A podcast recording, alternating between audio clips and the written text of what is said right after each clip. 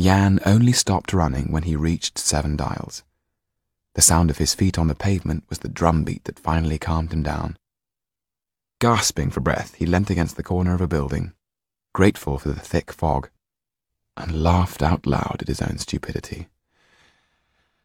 Well, he thought bitterly, I can't go back there again.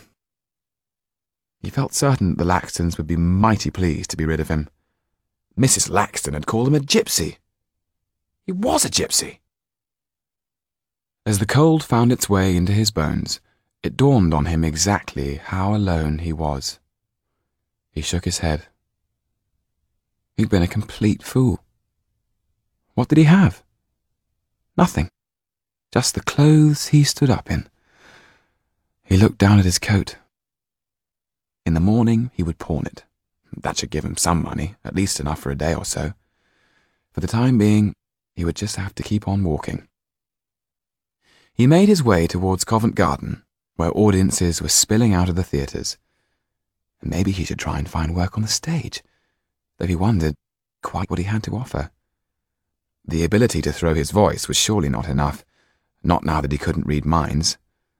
That gift belonged to another time. The bells of St. Martin's were chiming eleven o'clock as he walked away from the piazza. It was going to be a long, cold night.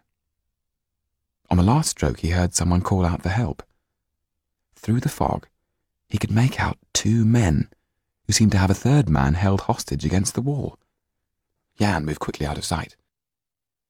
From what he could see, the man nearest him looked like a fish eyed monster, his hand as wide as a shovel covering the hostage's mouth, while the other, a rat like creature, egged him on. What have we got here, Sam? said the fish-eyed monster. A gentleman in a fine coat, Joe, leered the rat-like creature, with shiny buckles on his shoes. Please, my dear commodious sirs, cried the gentleman, I am but a poor thespian, and this is my humble costume. The actor let out a muffled moan. I beg thee, let not my night's candle be so rudely snuffed out. I implore you, gallant gentlemen, to spare me. Sam was now rifling through his pockets. Oh, nothing, he said despairingly. He ain't got nothing, not even a penny. Must be a bleeding actor, then.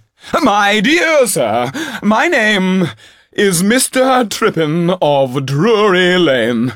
You aren't going to kill the famous Touchstone the Clown, are you? Think what the papers will say. Joe burst out laughing. Nothing, he said. He put his hand to his face and pulled out his glass eye.